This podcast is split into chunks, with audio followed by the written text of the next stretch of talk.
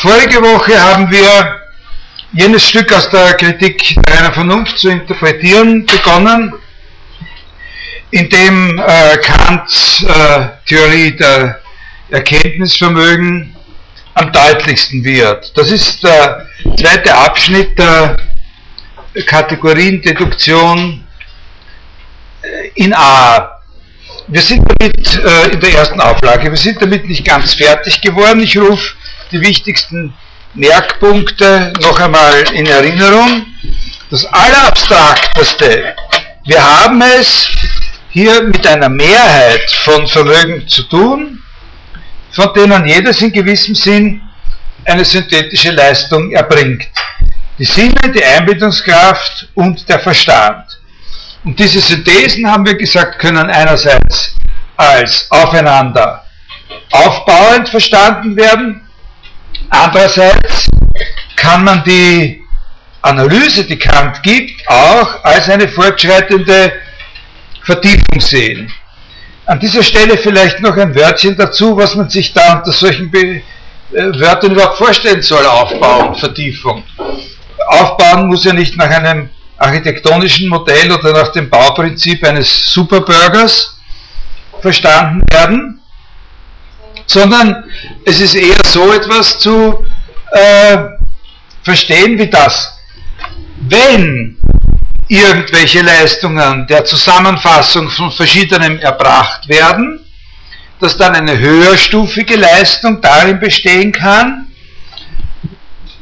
die zusammende, zusammenfassende Handlung als solche, die Struktur der zusammenfassenden Handlung, selbst die Abfolge, die in der Handlung liegt, als solche zu einer Einheit zu bringen. Also auf, den, auf das werden wir nochmal kommen, auf diese, diese Art von Ausdrucksweise ist wirklich gar nicht sehr weit von dem entfernt, was Kant dann, äh, was Kant an bestimmten Stellen selber sagt. Und Vertiefung könnte darin bestehen, dass man die einfachsten und primitivsten Synthesen als solche eben gar nicht beschreiben, nicht erfassen könnte, wenn man zu ihrem Erfassen nicht Instrumente in Anspruch nimmt, die erst auf einer höheren Stufe entwickelt werden. Das, da kann man natürlich, könnte man noch Menge andere Sachen dazu sagen, zu, zu diesem äh, Aufbau und Vertiefung und so.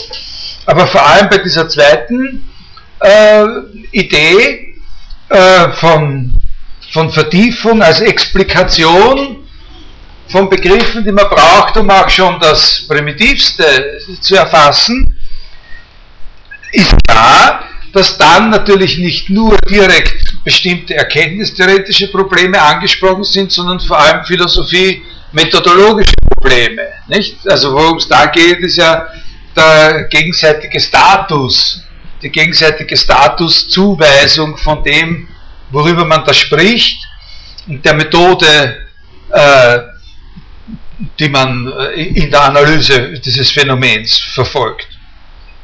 So wie wir hier solche Passagen lesen, einschließlich der kritischen Darstellung, die Sie bei Deleuze finden, sind das aber jedenfalls immer, und das ist eben so etwas, was man sich extra klar machen muss, wenn man in diesen Zimmern hier sitzt, sind das immer philosophische Entwürfe.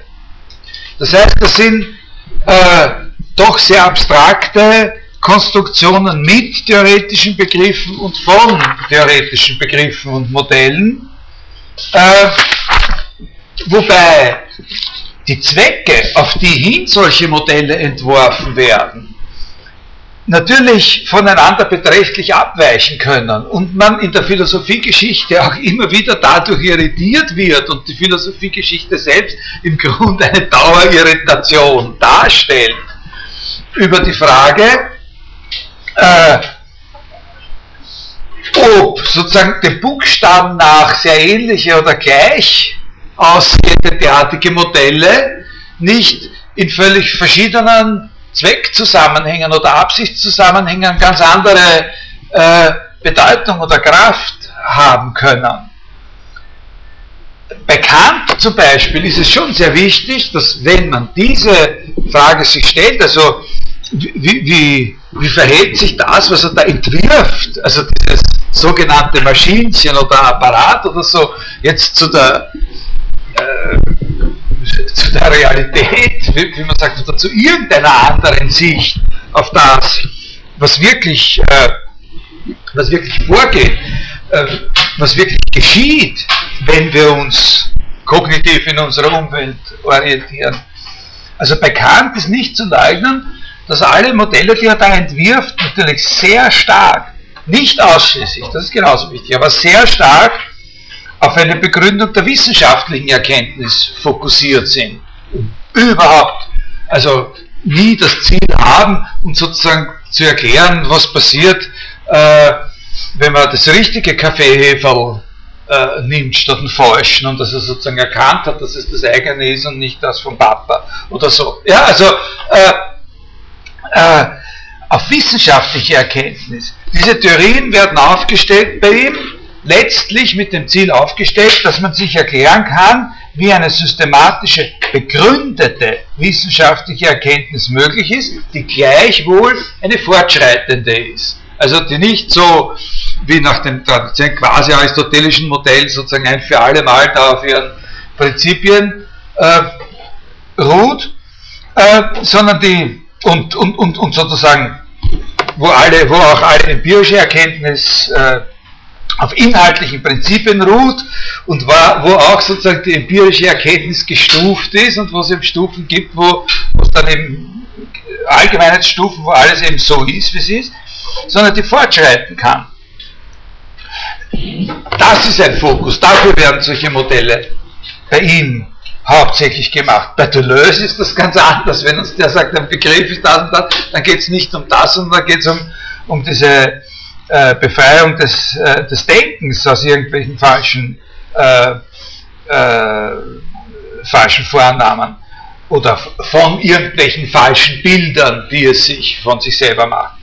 Und, und, und bei David Hume äh, müsste man natürlich äh, die Einlagerung dieser Philosopheme, die wir da besprochen haben, das Aufklärungsdenken äh, genauer studieren, was natürlich auch für Kant gilt. Aber alles das sind philosophisch konstruktive Entwürfe. Und insofern sind sie ganz verschieden, alle diese Varianten, die wir da besprechen, die da gegenseitig im, im, im Widerspruch zueinander stehen auch, sind die alle ganz verschieden?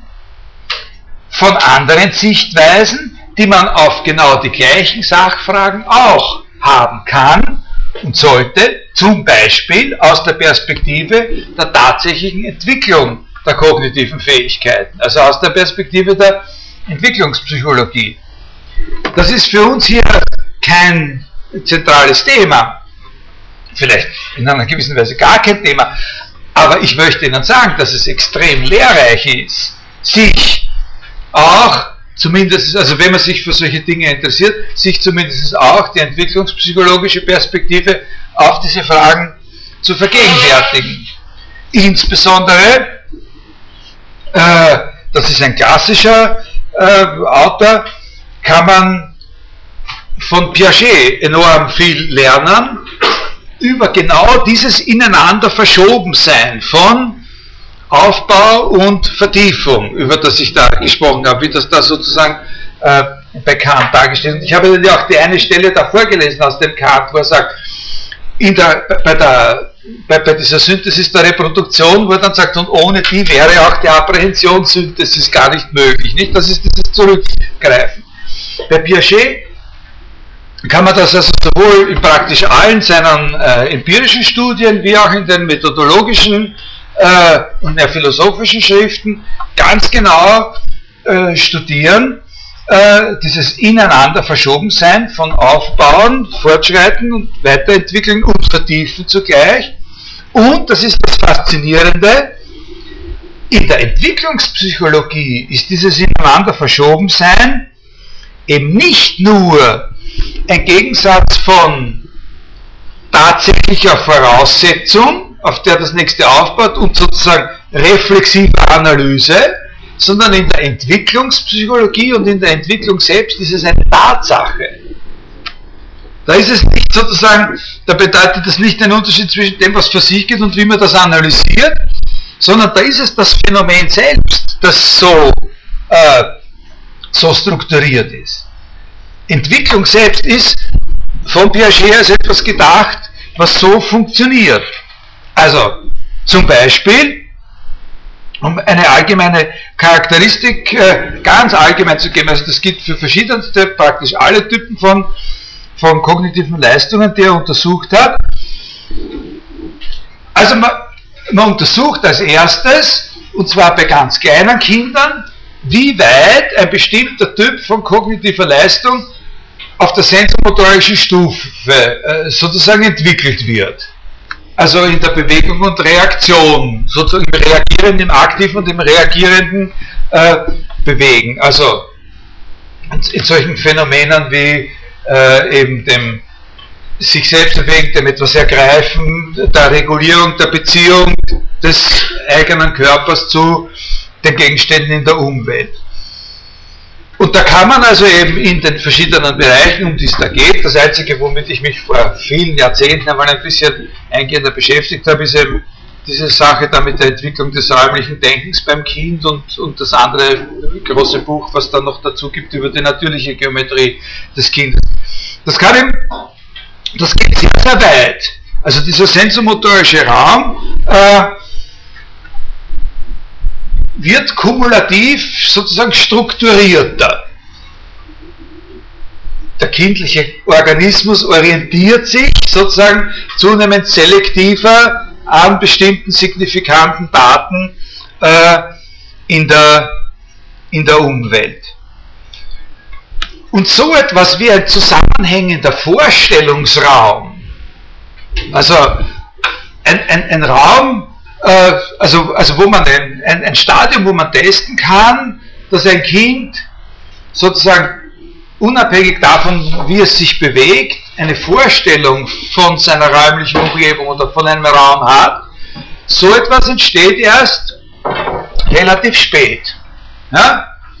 Und das Interessante ist jetzt, wenn so ein Vorstellungsraum sich bildet oder zusammentritt, dass die Struktur, die der äh, dann hat, sozusagen diese quasi geometrische Struktur, eben nicht an das anknüpft, was äh, sozusagen auf der sensomotorischen Ebene schon erreicht war, sondern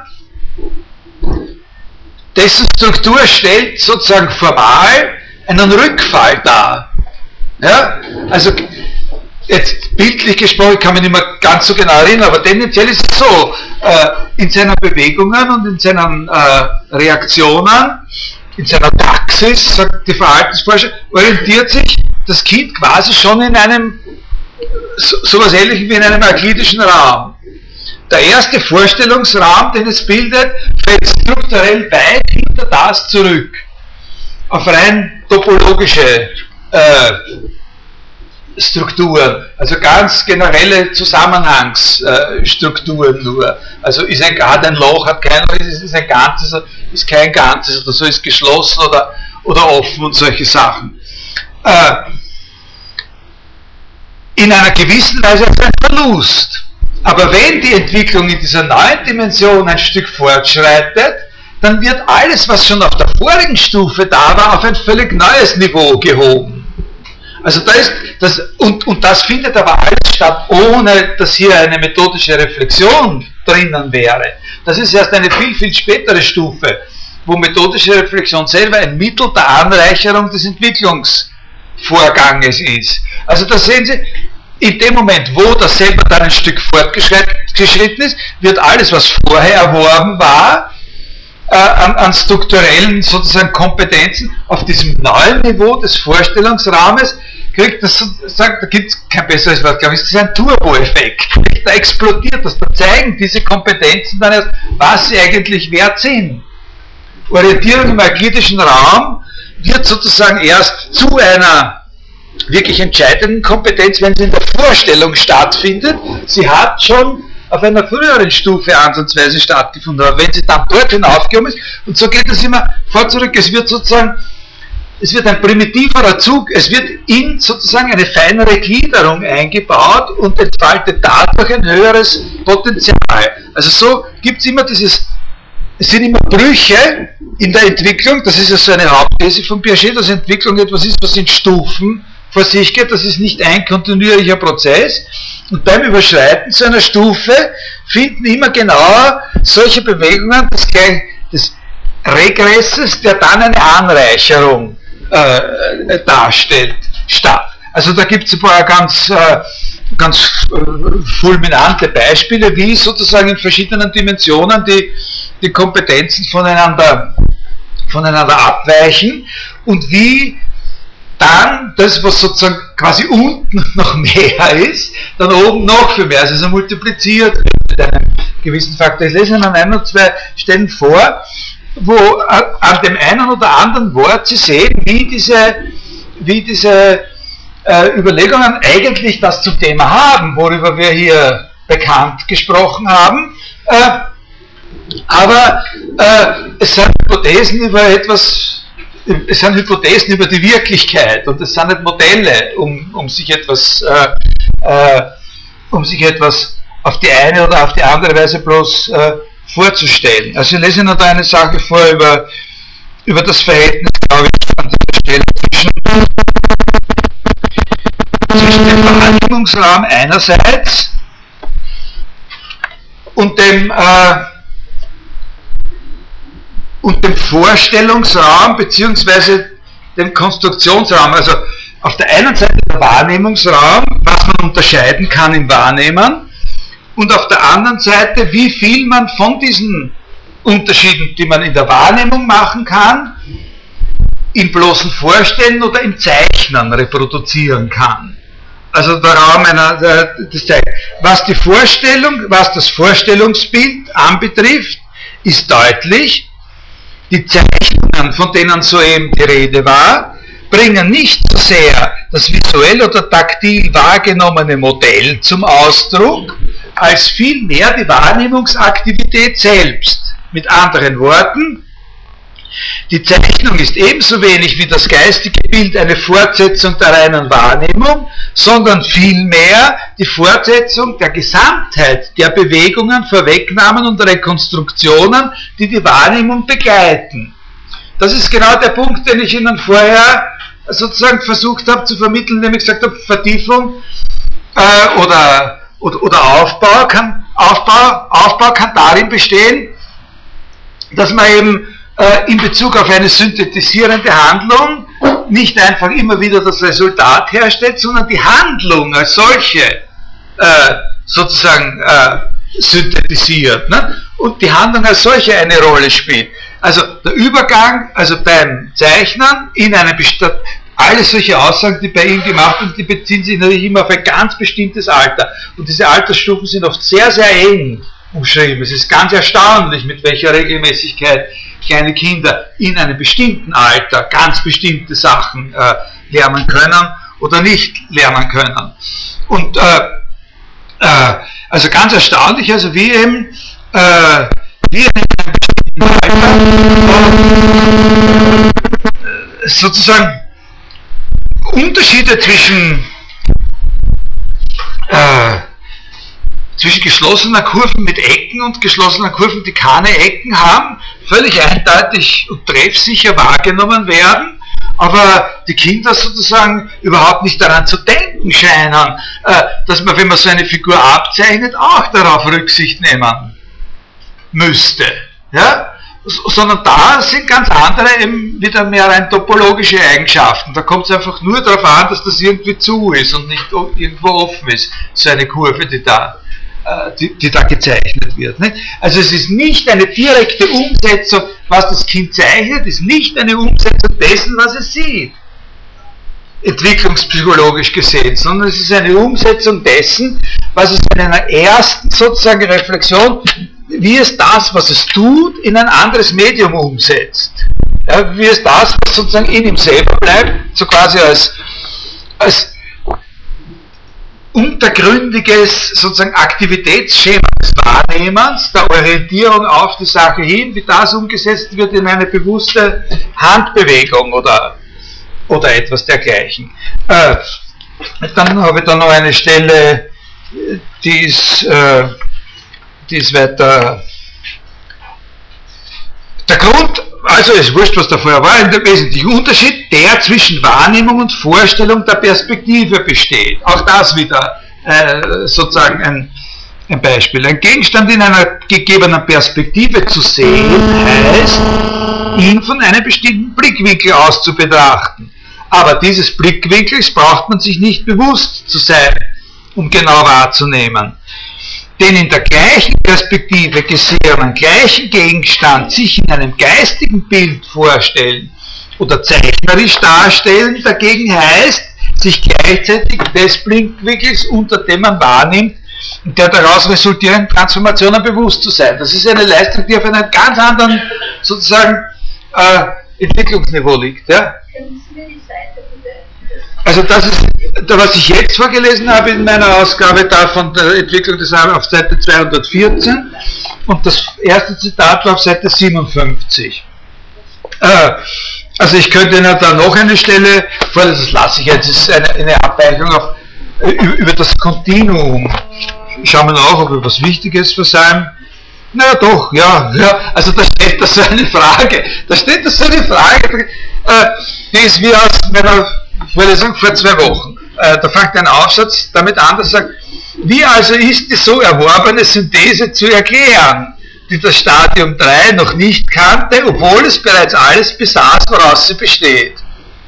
Das Wesentliche ist die Fähigkeit, die Operation, bei der herrscht bei der Entwicklung des Bildes vom Kontinuum. Das Wesentliche ist die Fähigkeit, die Operation unbegrenzt fortzusetzen.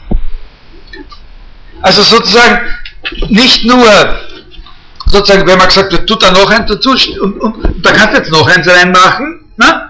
Ja, mach das Kind noch eins rein. Kannst du da auch noch eins reinmachen? Ja.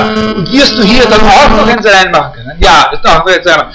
Und, und der wesentliche Schritt ist der, dass das Kind realisiert, dass es immer noch einen Punkt dazwischen machen wird können.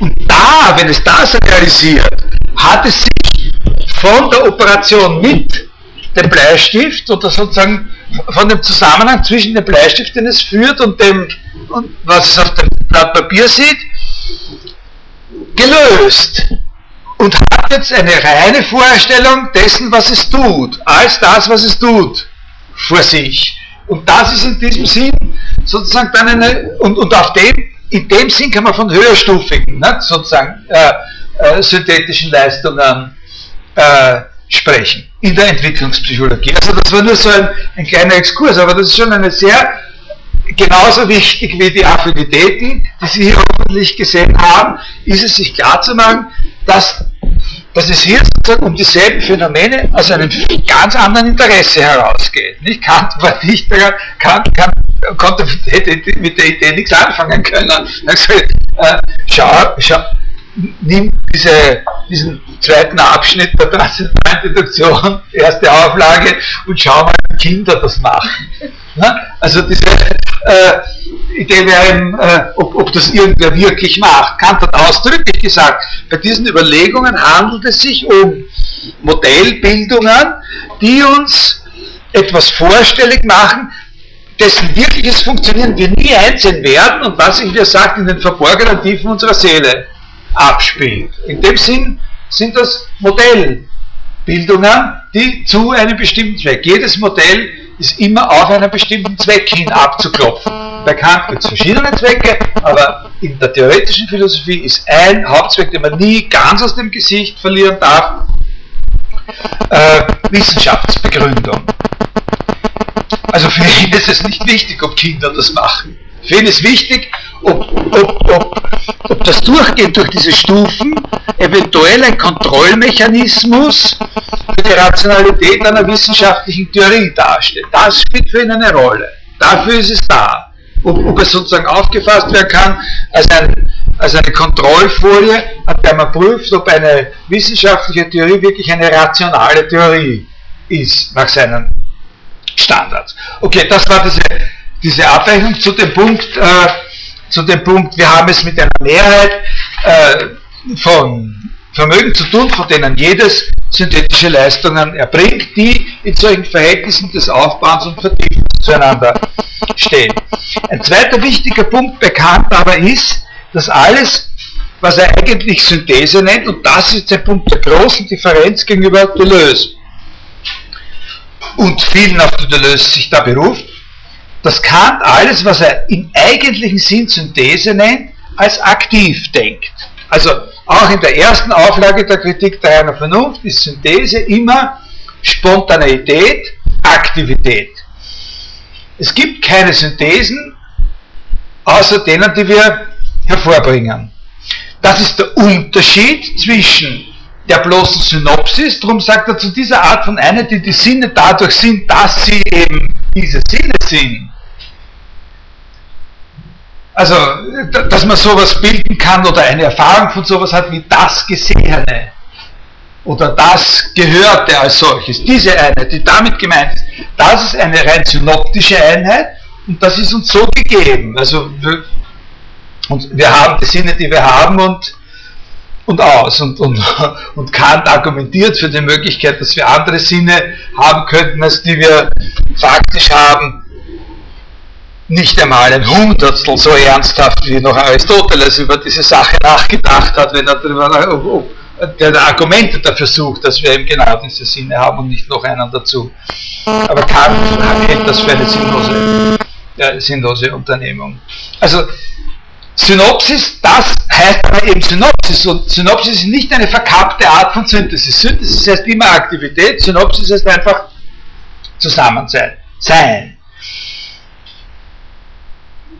Und dann davon diese drei Stufen des Synthetischen. Das Sinn enthält und bietet ein mannigfaltiges an, als mannigfaltiges und das ist ein gegebenes und nicht an eine Aktivität gebunden, aber schon dieses Mannigfaltige, in irgendeiner Weise in einer Vorstellung zu integrieren, wie das von mir Gesehene ist eine Aktivsynthet. Das von mir Gesehene ist eine aktivsynthetische Leistung, Apprehension. An der Stelle selbst, die ich da vorgelesen habe, oder in diesem, in diesem zweiten Abschnitt, äh, da gibt es für diese Apprehension keine Zuordnung äh, zu einem Erkenntnisvermögen, äh, da sagt er einfach, von der Synthesis der Apprehension in der Anschauung, aber es ist nicht ein Vermögen der Anschauung oder der, der Sinne selbst. Äh, da gibt es einfach keine Zuordnung, während er dann sagt, von der Synthesis der Reproduktion in der Einbildung, aber zwei, drei Seiten später im dritten Abschnitt, wo, wo, wo die eigentlich wichtigen Sachen sind, da gibt es eine Stelle, wo er, wo er klipp und klar sagt, äh, dass das eine Leistung der Einbildungskraft ist, also diese, diese Apprehension. Äh,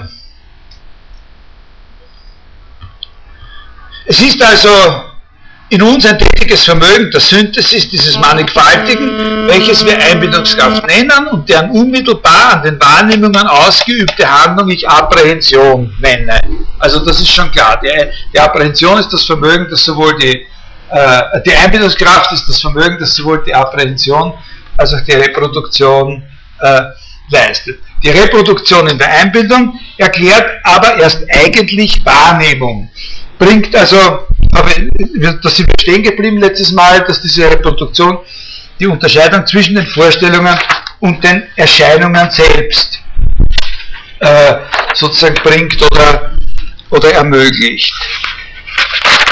Also da würde ich Ihnen jetzt noch ein bisschen äh, sozusagen seinen Gedanken äh, komplettieren aus diesem Kapitel, weil das wirklich ein ganz, äh, weil das sozusagen die deutlichste Ausformulierung von dem ist, was Deleuze im Sinn hat, wenn er von diesem Modell der Rekognition spricht, in einem Kapitel über das Bild des Denkens. Also Objektivität. Kant sagt, dieses Gesetz der Reproduktion setzt aber voraus, also Re Reproduzierbarkeit, dass wir, wenn wir eben dann äh, sozusagen das eine haben, äh, im Haben von einem schon auf ein anderes von diesem einen verschiedenen, verschiedenes bezogen sind. Ne? Äh, Assoziation ist auch ein Begriff, der dann von ihm verwendet wird. äh, dieses Gesetz der Reproduktion setzt aber voraus, dass die Erscheinungen selbst wirklich einer solchen Regel unterworfen seien. Also mit dieser reproduktiven Synthesis, äh, der Witz der reproduktiven Synthesis ist die Herstellung eines Unterschiedes zwischen den Erscheinungen selbst und den Vorstellungen, die ich habe. Ja? Äh, und das sage ich jetzt sozusagen vorgreifend, dieser Unterschied zwischen den Erscheinungen selbst und den Vorstellungen, die ich habe, das ist natürlich auf erster Stufe äh, vielleicht besser zu bezeichnen, wenn man sagt, es ist ein Unterschied zwischen den Vorstellungen, die ich habe, und dem, was in der Vorstellung thematisch ist. Das ist sehr wichtig. Also äh, die Vorstellung und etwas, was man auch nennen könnte, der Inhalt oder eine Qualität der Vorstellung. Ja, das ist hier gemeint. Äh, weiter vorausblickend, das ist deswegen wichtig, weil man das auf keinen Fall verwechseln darf mit dem Unterschied zwischen meinen Vorstellungen und einem von diesen Vorstellungen verschiedenen Gegenstand, äh, der unabhängig ist. Das ist was anderes. Das ist ja erst die nächste Stufe. Also Sie müssen drei, man muss, das ist sehr wichtig, dass man drei Sachen unterscheidet, oder zwei Stufen unterscheidet. Die Vorstellung, die ich habe, in der Reproduktion dann die Möglichkeit, sozusagen in einer Vorstellung, die ich habe, auf eine andere bezogen zu sein, die ich gerade nicht habe. Wie kann ich auf eine andere bezogen sein, die ich gerade nicht habe? Nur via sozusagen einen Inhalt, den ich mit dieser anderen Vorstellung, also dass ich den Inhalt der anderen Vorstellung schon in der einen Vorstellung haben kann, also qualitativ sozusagen. Und davon muss nochmal unterschieden werden, also von dieser Differenz zwischen meiner Vorstellung und einem von der Vorstellung unterscheidbaren Inhalt, muss noch einmal äh, von dieser Differenz unterschieden ist die Differenz zwischen meiner Vorstellung, einem Inhalt dieser meiner Vorstellung, den ich extra und einem von mir und meinen Vorstellungen verschiedenen unabhängigen Gegenstand, der eventuell Träger dieses Inhalts ist, oder, das ist ja dann genauso wie bei der Beziehung der entscheidende Punkt, die Ursache dafür ist, dass ich diese Vorstellung habe.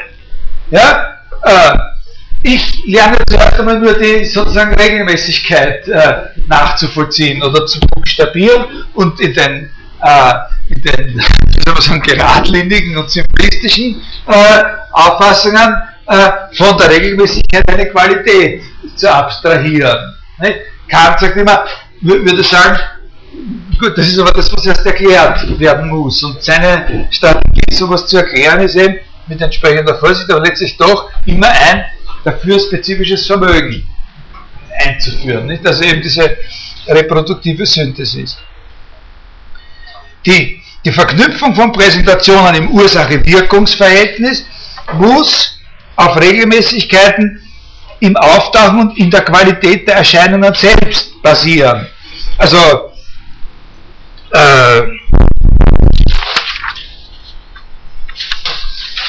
Der Hintergrund ist, äh, dass natürlich äh, die Verknüpfungen als solche auch, also, also wenn ich mir eine Verknüpfung vorstelle zwischen zwei sozusagen Vorstellungen, die ich regelmäßig habe, dann ist auch diese Verknüpfung nur eine vorgestellte, eine, eine, eine Vorstellung. Und ich muss die äh, unterscheiden und in eine spezifische Beziehung bringen können zu den beiden, von denen ich sage, dass es sie verknüpft. Die müssen ja da, also muss ich da sozusagen qualitativ Unterschiede feststellen können. Kant selber beschreibt das, äh, beschreibt das so, dass er sagt, äh, der Mut muss in den Erscheinungen selbst, die Erscheinungen selbst müssen einer solchen Regel unterworfen sein, sonst würde folgendes passieren, wäre der Zinnober bald rot, bald schwarz, bald leicht, bald schwer, ein Mensch bald in diese, bald in jene tierische Gestalt verändert, äh, also auch er hat, man weiß nicht, ob das ein ferner Reflex von Ovid noch ist, äh, so könnte meine empirische Einbildungskraft nicht einmal Gelegenheit bekommen, bei der Vorstellung der roten Farbe den Schwärzinnober in die Gedanken zu bekommen. oder würde ein gewisses Wort bald diesem, bald jenem Ding beigelegt oder auch eben dasselbe Ding bald so, bald anders benannt, ohne dass hier, hierin eine gewisse Regel herrschte, so könnte keine empirische Synthesis der Reproduktion stattfinden. Das ist natürlich ein bisschen kindisch ausgedrückt. Was er meint ist, ist einfach, das muss miteinander gekauft werden. Es muss miteinander gekauft werden, die Kompetenz sozusagen der Reproduktion von solchen Aufeinanderfolgen und die Annahme, dass das in den Erscheinungen selbst sozusagen ein Korrelat äh, hat. So wie er es ausdrückt, klingt es ein bisschen äh, sehr stark teleologisch, ne? so, sozusagen. Äh,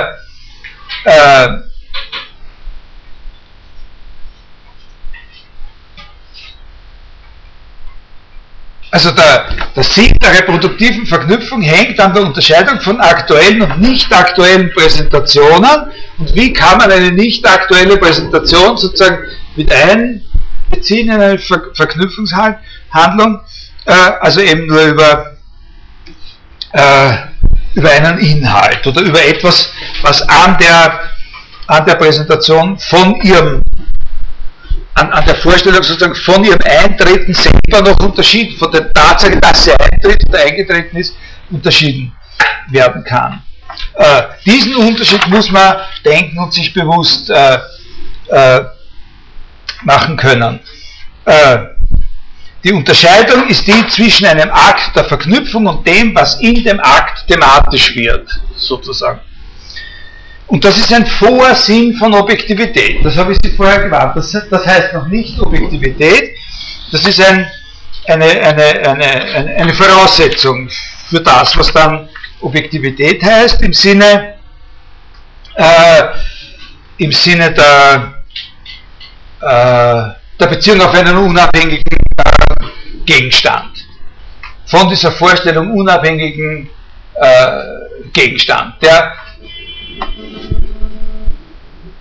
der sozusagen gedacht werden kann, zum Beispiel als dafür verantwortlich, dass diese Vorstellung diese Qualität hat, aber der selber durch diese Qualität als solche nicht unbedingt identifizierbar äh, sein muss. Die Qualität als solches ist ein phänomenales quasi äh, gegenüber dem, äh, dem Gegenstand, der ja bekannt, wie wir dann sehen werden, dieser, dieser unabhängige Gegenstand immer prinzipiell ein Unbekannter ist, also ein eigenschaftsloser, ein X äh, ist und sein muss. Und da kommen eben jetzt genau diese Sachen, die Deleuze da sozusagen analysiert hat, das Wechselspiel zwischen so einem Gegenstand, der in dem sozusagen der selber eigenschaftslos ist und dem alles fokussierbar ist, was man, ne, der, der eigenschaftslos ist und auf den alles bezogen werden kann, als Folge seines Wirkens oder, oder als etwas, was in ihm sozusagen einen äh, nicht erkennbaren Grund hat, zu einem Gegenstand X, der derjenige ist, den wir als dieses X, als diesen Gegenstand nie nackt vor uns haben, aber der, der ist, den wir sowohl sehen, wir hören, wir riechen und an den wir uns erinnern und äh, und den wir in die Zukunft projizieren können, ja, den wir vielleicht einmal entworfen haben, jetzt erinnern können, sehen, riechen, hören, schmecken können. Und das sozusagen als dieser unerreichbare Fokus, das sozusagen wie die Spinne im Netz, ne, sozusagen das alles koordiniert. Und, und das dem eben, wie, wie der Lös sehr richtig sagt, und das ist bekannt, ganz genau so, dass der ein Wechselbegriff ist zu dem einen und stehenden Bewusstsein meiner selbst, nicht? also zu dem Subjekt. Das sind, keinen von den beiden kann man ohne den, äh, den anderen haben. Und Kant macht das hier in diesem Kapitel über die, über die Rekognition eben so, dass er sagt, und, und da können Sie sich jetzt wieder an diese Piaget-Stellen erinnern, äh, dass das eben nur geht, äh, indem nicht bloß das aktuell Gegebene mit einem nicht aktuellen verknüpft wird oder synthetisiert wird, sondern der Akt der Verknüpfung, den ich dabei vollziehe, also der Verknüpfungsakt, den ich vollziehe, wenn ich ein aktuelles mit einem nicht aktuellen assoziiere, dass dieser Akt in einem nächsten Fall wieder als derselbe Akt aufgefasst werden kann. Also dass dieser Akt, ganz Beispiel ist das Zählen. Also es ist ein sehr primitives Beispiel, es macht keinen Anspruch darauf, sozusagen wirklich ernsthaft äh, ein Beitrag zur Grundlagentheorie der Mathematik zu sein, dieses Beispiel, das sagt, ja, sein, sein Gedanke ist ungefähr der, ich könnte nicht den Begriff der Zahl bilden, wenn ich nicht Folgendes könnte. Stufe A, ich habe eine bestimmte Menge und füge 1 hinzu. Und wenn ich das getan habe, dann sage ich, füge ich noch einmal 1 dazu. Und jetzt, Stufe 2 ist, was jetzt verlangt wird von mir, ist das. Also nicht nur das tun zu können, nicht nur dasselbe noch einmal tun zu können, sondern zu wissen, dass ich beim zweiten Mal dasselbe getan habe, um den Begriff der Zahl bilden zu können. Obwohl ich ja nicht dasselbe getan habe, in einem bestimmten Sinn. Ich war ja, wenn ich da meine Reihe von Kugeln habe und ich gebe eins dazu, dann habe ich den Zustand verändert und wenn ich noch eins dazu gebe, bin ich wieder in einer anderen Situation. Ich füge das an eine schon ich habe in einem ganz gewissen Sinn nicht dasselbe getan. Ich mache jedes Mal, wenn ich eine Kugel dazugebt, äh, was anderes. Den Begriff der Zahl zu bilden heißt aber, indem, dass ich jedes Mal was anderes mache, eine Ebene zu finden, auf der ich sagen kann, und trotzdem mache ich das Gleiche.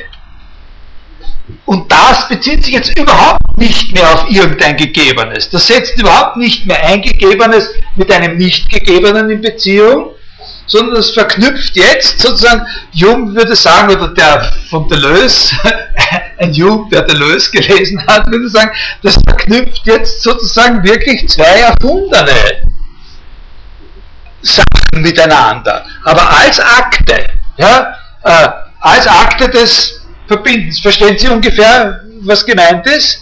Und das heißt jetzt, dass ich nicht nur die Einheit sozusagen äh, von, einer, von einer Verbindung her, sondern jetzt stelle ich eine Einheit her, wenn ich hier eine Synthet die synthetische Leistung, die ich hier erbringe, ist, ist jetzt in einem gewissen Sinne eine höchststufige. Äh, ja, weil hier stelle ich jetzt wirklich eine Synthese, eine Einheit sozusagen, mein, wie Kant sagt, meines Bewusstseins her. Was ich hier herstelle, ist eine Einheit in meinem Bewusstsein, in dem verschiedene Aspekte, Akte oder so, äh, meines Bewusstseins äh, zusammengefasst sind. Und das als solches, oder die als solche, diese Einheit, jetzt gar keine bestimmte Qualität hat. Ja? Äh, die, äh, diese Fähigkeit äh, äh, ist äh, von dieser Fähigkeit erkannt, das ist die von der Sache, um die es da geht, einen Begriff zu haben. Das, das nennt er einer, also auf diese Art und Weise bildet man einen Begriff. Ein Begriff ist sozusagen etwas vollkommen Abstraktes in dem Sinn. Also, äh, das ist, wenn Sie wollen, in einer gewissen Weise ist das sehr operationalistisch gedacht und sehr, äh, sehr pragmatistisch gedacht. Also, ein Begriff ist eine Abstraktion, bekannt ist, wenn ein Begriff überhaupt eine Abstraktion, wenn, wenn das überhaupt ein sinnvoller Ausdruck ist, um Begriffe als Abstraktionen zu sprechen, aber wenn, dann sind Begriffe Abstraktionen von Handlungen. Ne? Also, nämlich von Handlungen, äh, äh, sozusagen von Abstraktionen von Handlungen, die ein Gleiches, eine Konstanz, eine Einheit zwischen verschiedenen Handlungen schon herstellen. Und weil das auf einer höheren Ebene ist, kann, ist dann sozusagen aus dem Begriff alles verschwunden, was sozusagen die Qualität oder der Inhalt dieser, dieser, dieser ursprünglichen Handlungen gewesen ist. Und diese Fähigkeit, meint Kant, hat diese Fähigkeit, das zu können, also solche Synthesen, solche Einheiten im Bewusstsein selbst herzustellen, ist etwas, was die, die Struktur unseres Bewusstseins in einer gewissen Weise definiert.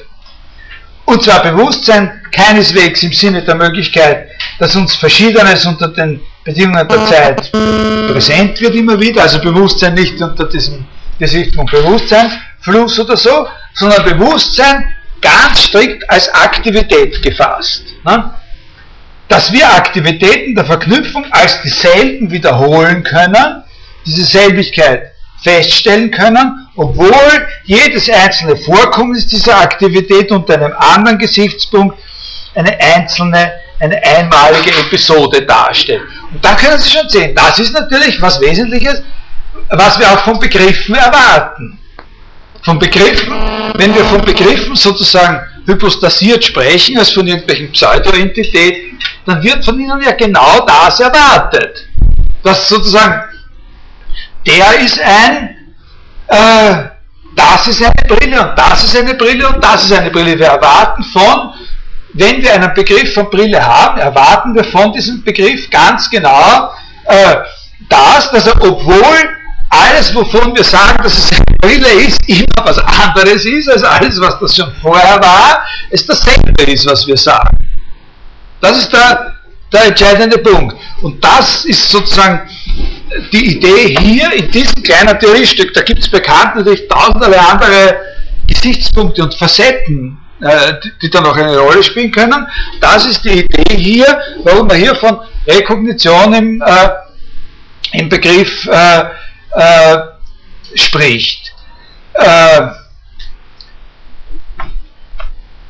die, Ein, die Einheit, die in der Erfahrung sozusagen entsteht oder die in die Erfahrung gebracht wird, indem sie begrifflich geordnet wird, das ist ursprünglich eine Einheit des Bewusstseins in der Verknüpfung, und zwar nicht einfach in irgendwelchen Verknüpfungen, sondern in, Verknüpf in Verknüpfungszusammenhängen, die schon sozusagen reflexiv sind, wo Handlungen des Verknüpfens schon als solche sozusagen zu einer Einheit äh, gebracht werden. Da, ich meine, äh, äh, wie soll man das sagen? Vielleicht hätte irgendein ein, äh, ein philosophisch inspirierter Clown, Clown man sagen können, er versteht das nicht, wie soll er sich das vorstellen?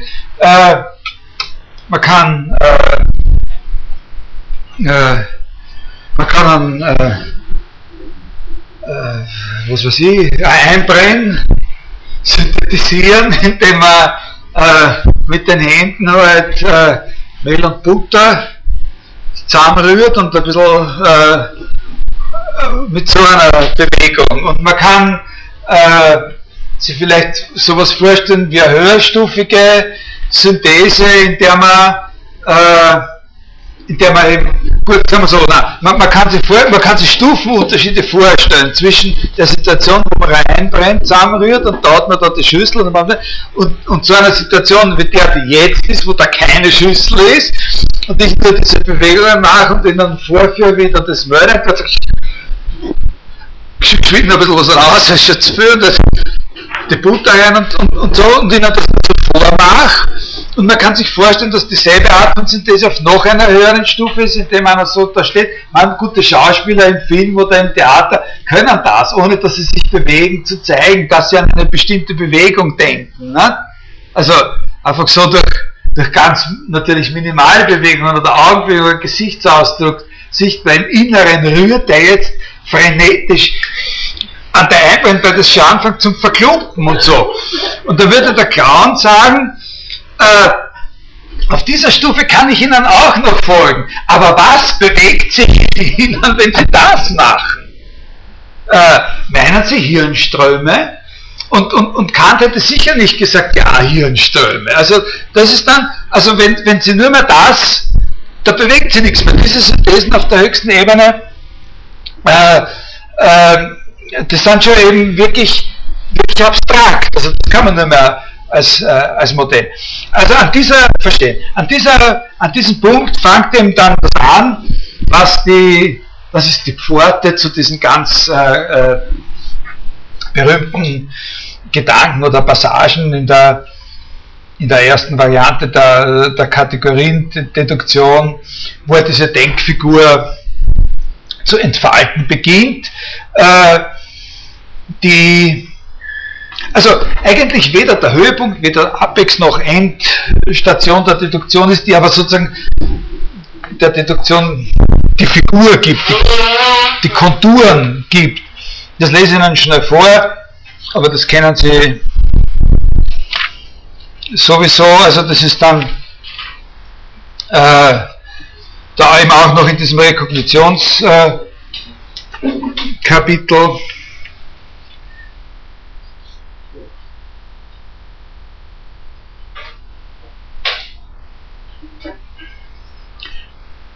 hier ist es dann notwendig, sagt er, ich meine, das fängt schon gut an, das ist echt, das ist ja echt Kant. Also diese, diese Mischung von äh, von Understatement und Selbstsicherheit und nur dazu mit, mit dieser Eigentum. Also hier ist es denn notwendig, sich darüber verständlich zu machen, was man denn unter dem Ausdruck eines Gegenstands der Vorstellungen meine. Das ist genau diese Stelle, die korrespondiert genau mit der, die ich da vorgelesen habe in meinem Seminar über Referenz ganz am Anfang aus dem Brief an Markus Herz anlässlich der Verteidigung der Dissertation, wo er das erste Mal im Vorhinein über das Projekt der Kritik der einer Vernunft spricht und, und dann sagt, welche Frage für ihn der Durchbruch war, wo er verstanden hat, dass er sein Buch schreiben muss. Hat er dann noch zehn Jahre gedauert. Aber, äh, aber da, da, da gibt es diese eine Frage. Und ich frug, frug ich mich also, auf welchem Grund die Beziehung einer Vorstellung in uns auf einen von uns verschiedenen Gegenstand besteht. Da sagt er, das war die Frage, mit der ist ihm sozusagen klar geworden, dass er eigentlich eine neue, eine neue Art von, von Philosophie machen muss. Äh, und, und, das hier ist die Stelle, wo er das aufnimmt. Das ist interessant. Nicht? Hier ist es notwendig, hier ist es jetzt notwendig, meine alte Frage an meinen Respondenten, also in den Brief an Markus Herz wieder aufzunehmen, nämlich sich darüber verständigt zu machen, was man denn unter dem Ausdruck eines Gegenstands der Vorstellungen meine. Was soll denn das heißen, dass etwas ein Gegenstand einer Vorstellung ist? Wir haben oben gesagt, dass Erscheinungen selbst nichts als sinnliche Vorstellungen sind, die an sich nicht als Gegenstände außer der Vorstellungskraft existieren müssen angesehen werden. Was versteht man denn, wenn man von einem der Erkenntnis korrespondierenden, mithin auch davon unterschiedenen Gegenstand redet? Es ist leicht einzusehen, dass dieser Gegenstand nur als etwas überhaupt ist gleich x müsse gedacht werden.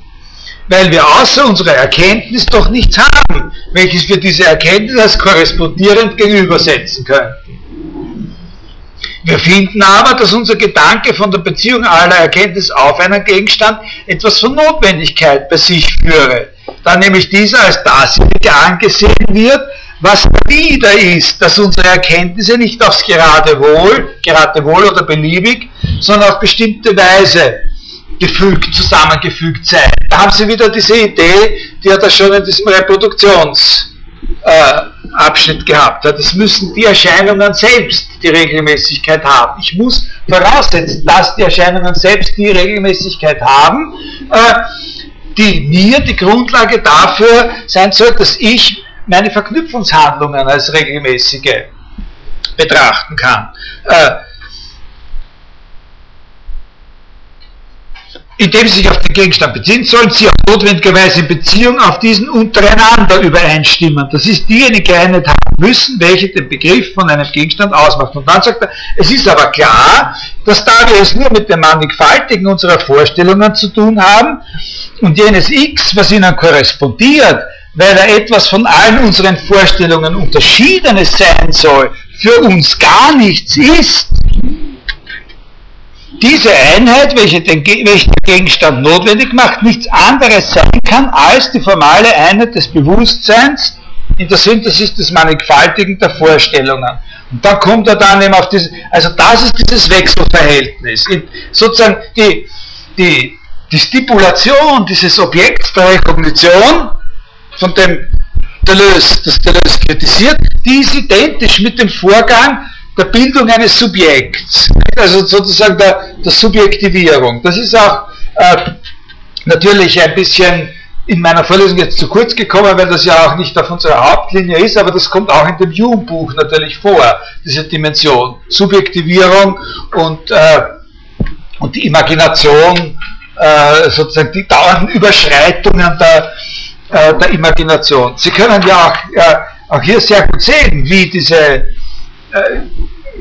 wie diese wie diese Gedankengänge nichts anderes sind als dauernde Überschreitungen und, und, und, und Selbstüberschreitungen. Es, ist, es, wird immer festgestellt, äh, das und das, das sollte auch noch gehen, geht aber nicht mit den Mitteln, die wir haben. Also was brauchen wir, damit das auch noch geht? Nicht? Und wir kommen dann, also ich kann diese, diese vorhin, ne, diese Handlungen, die ich da setze, sind doch jedes Mal eine andere, wenn ich eins dazufüge. Wenn ich noch eins dazufüge, mache ich ja im Grund wieder was anderes.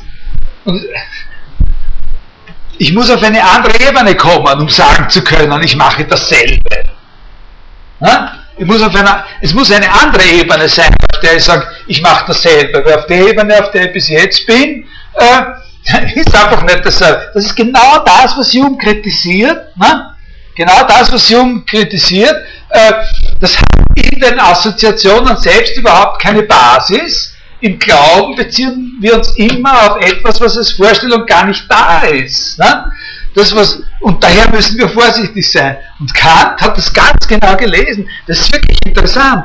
Also hier finden Sie Passagen, die können Sie direkt draufklatschen auf den Jung und Sie haben dann zwar, die reden so miteinander. Äh, das ist so, sagt er, genau so ist es. Sagt er, und so ist es auch. Sagt er, ja, so ist es und deswegen ist das unmöglich. Sagt er, ja, deswegen ist es aber möglich. Ne? So, so geht es immer. Äh, äh, das sagt ganz genau, die, die analysiert genau, die sind sich über alle Fakten einig. Ne? Die sind überall, äh, also über fast alles, aber, aber wirklich über weite Strecken könnte man sich das, da gibt es Stellen, die sind, die sind äh, da gibt es eine Stelle, wo ist die, ist die da bei uns, äh, also da, da, das ist ja direkt zum Lachen. Da sagt Kant von sich selber, äh, äh, wo sagt er denn das? Äh, äh, ich, ich fürchte, das, also da sagt er, da sagt er über, da sagt er, da erklärt er, wie immer also sozusagen in der Wahrnehmung seine Imaginationsleistung, seine Leistung der Einbildungskraft drinnen steckt, weil wir eben sonst nicht wirklich eine konstante Wahrnehmung von etwas Äußerem hätten, wenn wir nicht diese Reproduktionsleistungen erbringen können. Und da macht er so eine kleine Fußnote oder so eine Nebenbemerkung, wo er eindeutig über sich selber sagt, auf diese tolle Idee, dass in der ganz gewöhnlichen Wahrnehmung auch Einbildungskraft und der Fantasie stecken könnte, sicher noch keiner gekommen vor mir. Also das ist ein Witz, ne? Das steht genauso schon der Jung. Ne? Äh, aber das ist so ein kleines Hickhack halt, nicht? so manchmal, oder ein Missverständnis. Aber ganz genau hat er das alles äh, natürlich reproduziert und einfach die Vorzeichen geändert in einer gewissen Weise. Ne? Äh, äh, ja, also äh, das ist diese Sache mit dieser, äh, mit dieser Rekogni äh, Rekognition. Äh, ich bin in der Rekognition durch den Begriff, also in diesem Erkennen der Tätigkeit der bloßen Handlung und die sozusagen als eine Handlung anzusprechen. Es ist eine und dieselbe Handlung des Hinzufügens. Es gibt eine Handlung des Eins dazuzählens. Ne? Es gibt dieses Einzel, obwohl, was ich mache, wenn ich Einzel zuzähle, jedes Mal was anderes ist. Ne? Diese, äh, das ist diese Bildung der Einheit des, äh, äh, des Begriffs. Ich behaupte das Bestehen einer Verknüpfung unter Empfindungen, ohne dass die Basis dafür der tatsächliche Ablauf der Reproduktion sein könnte. Also kann das, was diese Einheit notwendig macht, nur etwas ganz anderes sein.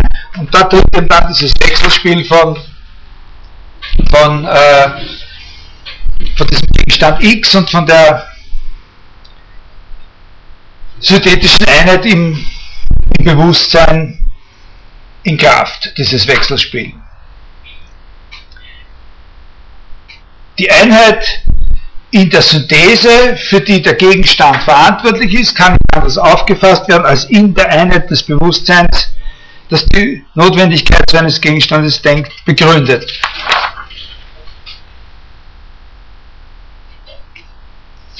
Also, was kommt da heraus? Da kommt jetzt heraus, äh, über zu dem Thema synthetisches Denken, nicht? Da kommt jetzt heraus, dass in einer gewissen Weise äh, klipp und klar haben wir das ja auch vorgelesen, das Vermögen der Synthese die Einbildungskraft ist. Äh, die Apprehension, die Reproduktion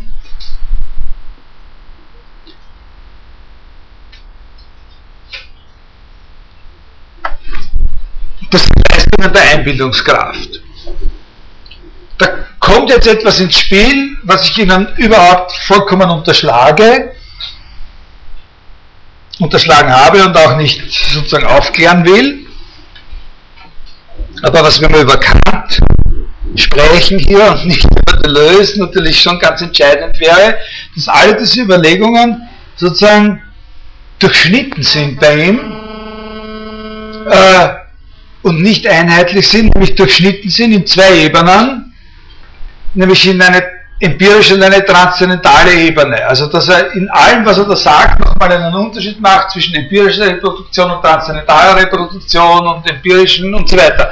Empirische Ausübung des Vermögens der Einbildungskraft und transzendentaler Ausübung. Also das unterschlage ich Ihnen äh, äh, vollkommen.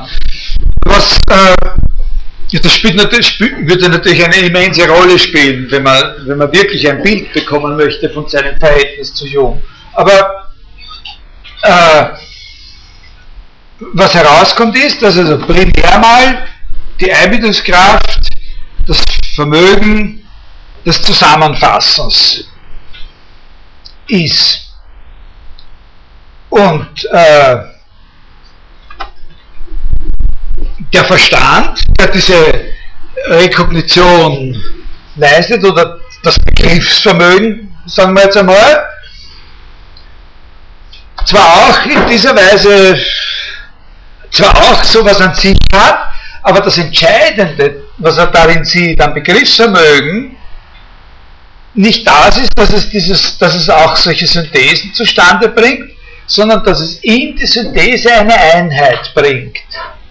Also was er als das Entscheidende an dem Begriffsvermögen sieht, ist nicht, dass es noch eine höherstufige Synthese ist, was es schon auch ist, so wie wir das beschrieben haben. Ne? Weil wir gehen da über jetzt zu dem, zu dem Zusammenfassen sozusagen der Handlungen, die wir gesetzt haben, in eine Handlung. Und wir erkennen jetzt als eine Handlung etwas, was wir auf der Stufe vorher aus lauter verschiedene Episoden sehen mussten. Aber er, setzt, er selber setzt den Akzent nicht darauf, dass es eine höherstufige Synthese ist, sondern er setzt den Akzent bei dem Begriffsvermögen darauf, dass es, was schon Synthese ist, was schon ein Synthetisieren ist, als Einheit jeweils fasst. Und das Paradigmatische von solcher Einheit ist eben die Einheit des Begriffs weil das eben diese Einheit ist, die den Bestand einer solchen abstrakten Entität ausmacht, der völlig gleichgültig ist gegen die Verschiedenheit der konkreten Fälle, in denen es sich realisiert. Ja, ist immer völlig gleich, obwohl Tisch ist sozusagen ein Begriff, wir halten fest, dass Tisch ein Begriff ist, obwohl jeder Tisch anders aus. Also hier haben wir viele Tische, die relativ gleich ausschauen, die, die sich ähnlich schauen, aber wir wissen alle und so, nicht, wie das ist mit den, mit den Tischen. Und äh, äh, habe ich auch mal was darüber geschrieben sogar. Äh, äh,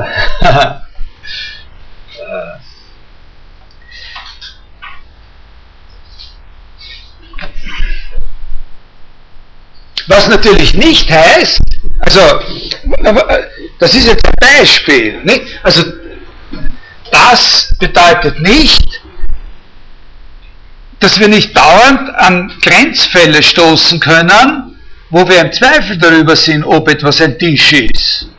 Vielleicht müssen wir unter einem bestimmten erhöhten Druck auch unsere, unser Vorurteil aufgeben dass wir einen Begriff von Tisch haben.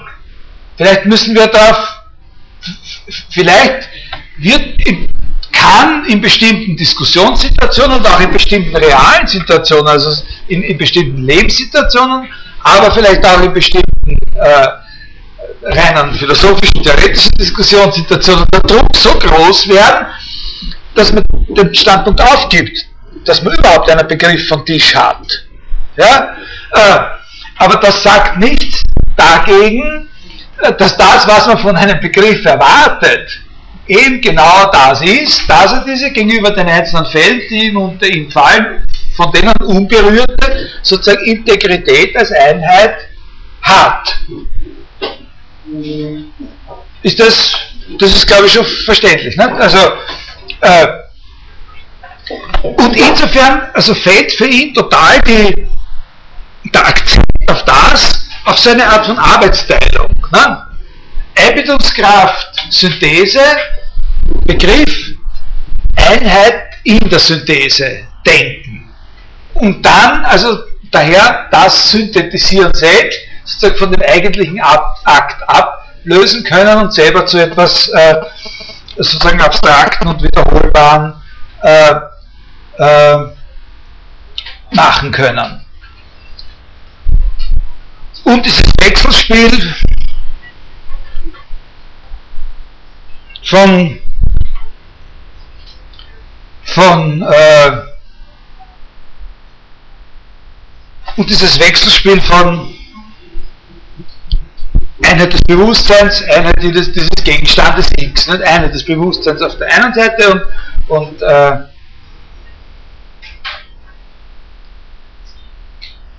und dieser Fokus, dieses, dieser eigenschaftslose Fokus, dieses X, dass das ist, was wir sehen, hören, uns einbilden, erinnern, vorausprojizieren und so, aber was als das, was es ist, selber nie irgendeine bestimmte Qualität äh, hat.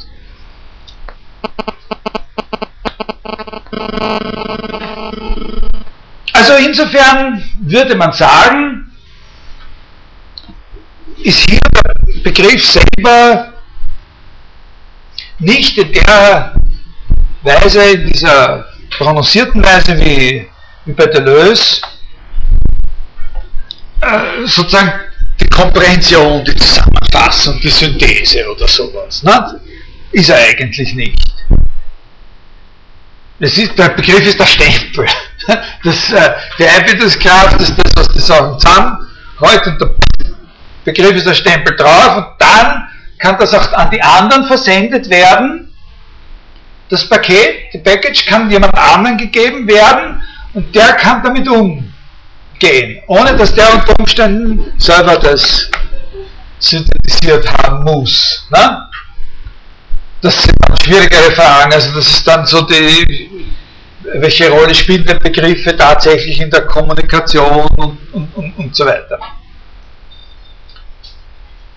Und kann man lernen, einen Begriff zu verwenden, indem man nur äh, in Gebrauchsweisen initiiert wird und sozusagen nicht imstande wäre, ihn selber zu machen. Ne? Sozusagen nämlich die dahinterstehenden Synthesen wirklich zu vollziehen. Ne? Das, äh,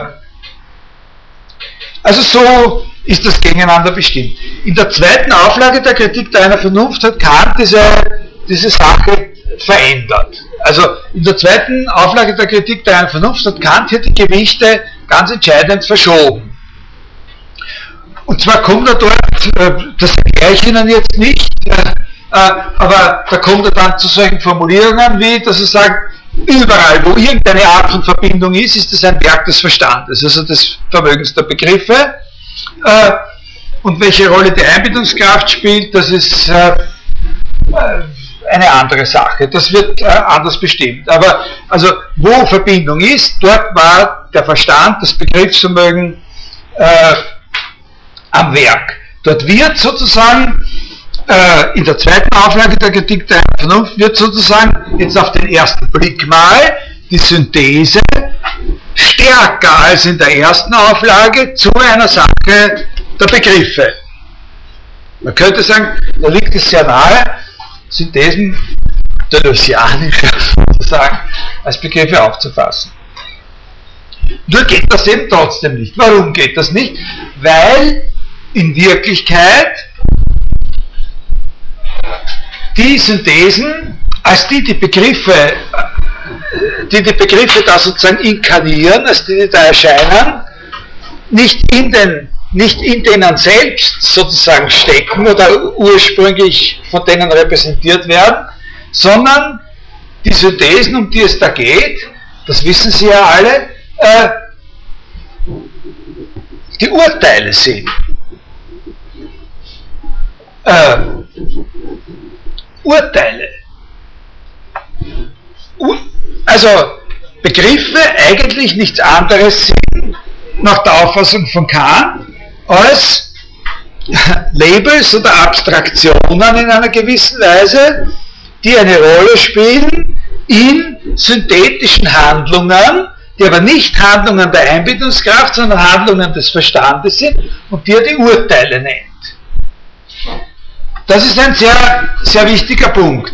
Äh, den muss man sich erklären oder muss man sich klar machen, indem man ein bisschen auf sein Verständnis des Verhältnisses von Urteilen und Begriffen auch in seiner Entwicklung schaut.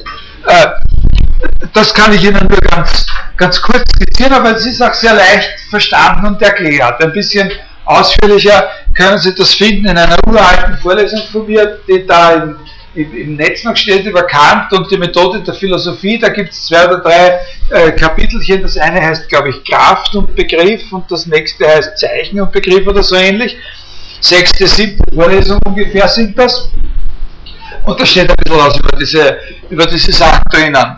Äh, ich habe auch vor, eben, vor ein paar Monaten oder Wochen mal da so in dem Logikcafé, ich weiß nicht, ob da jemand einen Vortrag gehalten über über, über Kants Auffassung der Begriffe als Funktionen und so, wo, wo auf dieses Thema ein bisschen eingegangen bin. Aber die, die Grundidee ist ganz einfach die, äh, im ersten Anlauf, und das war auch für Kant so, wie er, wie er sich äh, angefangen hat, über diese Dinge Gedanken zu machen, im ersten Anlauf ist es ganz leicht, Begriffe als Synthesen zu verstehen. Er ist aufgewachsen in einer philosophischen Kultur, in der Begriffe in einer ganz, ganz primitiven Weise einfach Synthesen darstellen, nämlich Synthesen von Merkmalen. Ein Begriff ist einfach sozusagen ein, äh, ein, ein, Ding oder ein, ein Device, äh, sozusagen, mit dem eine Multiplizität von Merkmalen zusammengefasst wird. Ist ein äh, Säugetier, äh, hat sieben Ohren und äh, und, und weiß ich was alles noch und das ist dann ein so und so. Ne? Äh, oder und, und so weiter. Ne? Also mehrere also so, dass man sich das immer so vorstellen kann, dass so ein Begriff ist immer so ein Ding und das, und das besteht aus bestimmten Teilen, also aus vier sozusagen geometrisch gleichen solchen, solchen Quadranten oder aus 22 solchen äh, so, Sachen und so, die verschieden groß sind. So, das sind die Merkmale, aus denen er, aus denen er zusammengesetzt äh, ist. Und, äh, und äh, wenn man das so sieht, also im Sinne einer sogenannten intentionalen Logik, äh, also wo eben, wo eben jedes Merkmal, jedes Merkmal, das in einem Begriff vorkommt, ist natürlich diesem Begriff übergeordnet. Ne? Das, das Merkmal selbst ist allgemein, aber das kann in einem anderen Begriff auch vorkommen. Ne, und so. Also einer sogenannten intentionalen Logik. Und natürlich kann jedes dieser Merkmale selber ist von begrifflicher Natur und kann selber wieder analysiert werden und so weiter. Und dann kommen wir zu noch allgemeineren und, und so weiter. Ja, das ganz. Das Wichtige ist, dass er in so einer in einer Theorie relativ natürlich ist und war auch ein Anhänger dieser Auffassung am Anfang seiner seine Entwicklung, äh, dass, wenn das ein Begriff ist, äh, ein Urteil eigentlich nichts anderes ist als eine bestimmte Art von Begriff. Nämlich, wenn man sagt, wir haben da einen Begriff, äh, und, und, und, wir haben den sozusagen nur durch, sein, durch ein Wort gegeben, äh, sagen wir, das ist ein das, ist, das ist ein Apfel und, äh, und einer, der, der, der unser Idiom versucht zu kennt und, und, und fragt, was ist ein Grapfel und so. Und ich sage, äh, ein Grapfel ist was Rundliches. Äh, dann habe ich ein Urteil äh, gefällt und habe äh, also von dem, das ist jetzt natürlich der blödes Beispiel, was zu gut ist irgendwie. Und von dem Ding da, äh, sozusagen eine Sache, die es hat, also viele Sachen, die ein Grafal auch noch hat, habe ich nicht erwähnt, aber eine Sache, die ein Grafal hat, habe ich erwähnt, und äh, nämlich, dass es rundlich ist. Ja, äh, ein Grafal ist rundlich. Also ich habe sozusagen eins oder ne, aber das Beste, also die einfachen Beispiele sind die, wo man sagt, na gut, und da so, na, ja, äh, ich habe, äh, ein Urteil ist einfach nichts anderes, Kant sagt, das ist ein deutlicher Begriff. Äh, also ein Urteil ist einfach nichts anderes als ein Begriff, den ich explizit durch eines der Merkmale, die er tatsächlich hat, charakterisiere. Ein Urteil ist ein Begriff, den ich durch eines der Merkmale, wenn ich das Merkmal wirklich zukommt, dann ist das Urteil wahr. Also der Wahrheitsgrund eines Urteils, wenn ein Urteil wahr ist, dann ist es immer deswegen wahr, weil das, was das Prädikat ist, sozusagen ein Merkmal intentional gesehen in dem Begriff ist, der das Subjektausdruck ist. Ne? Also äh, ist das verständlich. Ne? In einem gewissen Sinn sind Urteile etwas Triviales. Also die ganze Logik, die, die Auffassung, der Aufbau der Logik, wenn man das so sieht, von, von seiner intentionalen Logik her, ist es ganz natürlich den Aufbau der Logik von den Begriffen her zu sehen. Logik ist Begriffslogik und, und Schlüsse und auch, also nicht nur das, sondern auch Schlüsse können als bestimmte Arten von Begriffen äh, verstanden werden. Ein, äh, ein, äh, eine Identität, nicht? Ist sozusagen die Idee. Und, äh, und äh, ab, einer bestimmten, äh, ab einem bestimmten Zeitpunkt ist, äh, ist Kant mit dieser Auffassung unzufrieden geworden, aus verschiedenen Gründen, die scheitert, äh, also historisch, äh, historisch ist das äh, relativ genau nachzuvollziehen, hat auch was mit Jugend zu tun, hat sehr viel mit seiner Jugendlektüre zu tun, warum er damit äh, unzufrieden äh, geworden ist, weil es einfach ganz bestimmte Typen von, von Urteilen gibt. Das sind eben die, die Ur Ursache-Wirkungsverhältnisse aussagen, wo es widersprüchlich wäre, einerseits zu behaupten, dass hier eine Teilidentität des Prädikats mit dem Subjekt der Grund für die Wahrheit ist und wo man andererseits aber bei einem Ursache-Wirkungsverhältnis darauf bestehen muss, äh, dass die Folge was anderes ist und eben in der Ursache noch nicht enthalten war, weil sonst wäre das, was nachher passiert, immer schon gewesen und so. Ne? Äh, so das führt sozusagen tendenziell zu, das ist ein Explosionsstoff, sozusagen, der da drin steckt und hat Kant dazu geführt, dass er zunächst einmal in einem ersten Anlauf festgestellt hat, es gibt Urteile, auf die diese Art von Auffassung nicht passt. Die funktionieren anders. Ja? Und dann, nach einem weiteren Schritt, ist er zu der Auffassung gekommen, alle Urteile funktionieren anders und das, was das ist überhaupt kein Schlüssel zum Verständnis von dem, was ein Urteil ist. Das kann man vergessen. Diese Theorie Wirklichkeit muss man sich, wenn man an dieser Theorie nur interessant, äh, dass man sich das Gegenteil fragt von dem, wozu sie immer gebraucht wird, nämlich nicht, wie macht man es, dass man aus dem Subjekt das Merkmal herausbringt, sondern wie sind die Merkmale ursprünglich reingekommen in den Begriff.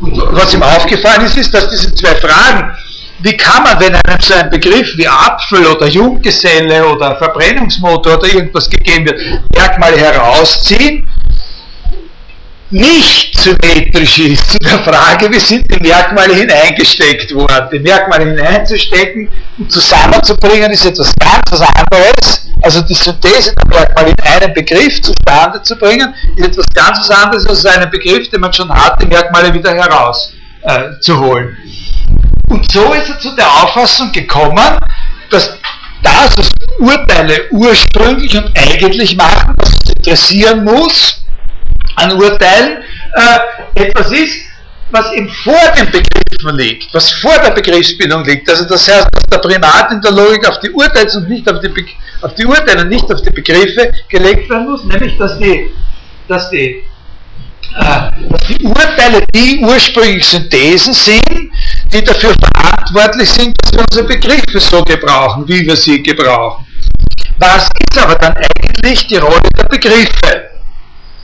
Außer dass sie sozusagen als eine Art von Abfall von der Tätigkeit des Urteils äh, äh, erscheinen. Äh, und äh, damit machen wir nächste Stunde, nächste Woche noch weiter. Äh, das ist die Auffassung, das ist die Auffassung von den Begriffen als Funktionen. Und das ist für uns der wichtige, äh, der wichtige Punkt, um noch einmal zu Deleuze zurückzukommen, weil sowohl Kant wie später auch Frege ganz entscheidende Fortschritte in der theoretischen Philosophie dadurch erzielt haben, dass sie angefangen haben, Begriffe als Funktionen zu verstehen und nicht als solche Knödeln von, äh, von Merkmalen. Äh, äh, Begriffe als Funktionen zu verstehen und Deleuze aber versucht, in einer gewissen Weise dem Rechnung zu tragen und irgendwie auf der Linie denkt, dass er sagt, das ist ganz genau, das ist es, die haben genau das, was sie wollten, auch wirklich geschafft. Die haben gezeigt, dass das, was da immer Begriffe genannt worden ist und von niemandem klar war, was das eigentlich ist und von nun ganz unzureichend lossteht, dass das in Wirklichkeit Funktionen sind.